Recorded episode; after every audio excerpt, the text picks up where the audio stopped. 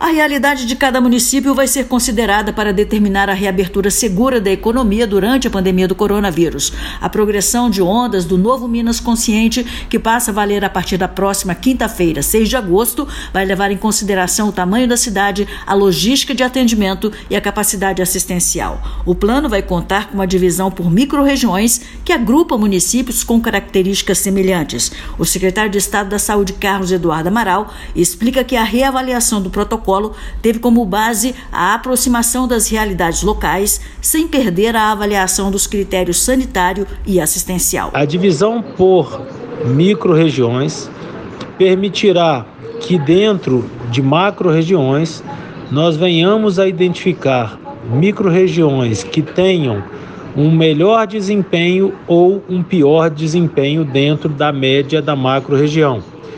Isso permitirá que, no caso de um pior desempenho, nós sejamos mais restritivos e, no caso de um melhor desempenho, nós permitamos a evolução nas ondas. O plano abrange 62 microrregiões, divisão que, segundo o subsecretário de Desenvolvimento Econômico, Fernando Passalho, vai possibilitar uma melhor gestão da progressão das ondas do Minas Consciente. A, a divisão por microrregião, essas 62 microrregiões, não são microrregiões da saúde, são microrregiões do plano. É importante frisarmos isso porque a Secretaria de Saúde continua tendo a divisão por 89 micros, com suas respectivas sedes.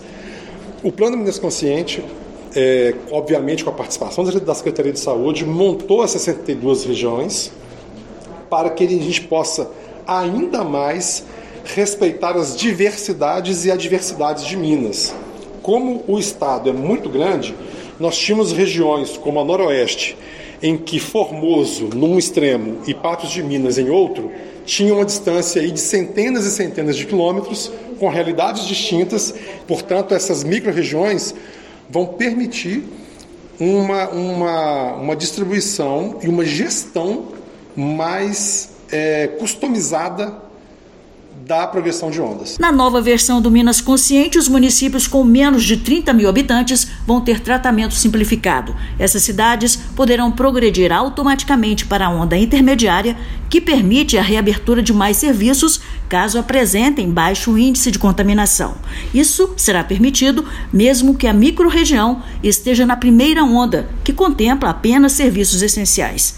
A nova versão do Plano Minas Consciente vai estar disponível para consulta a partir do próximo dia 6 de agosto no endereço eletrônico www.mg.gov.br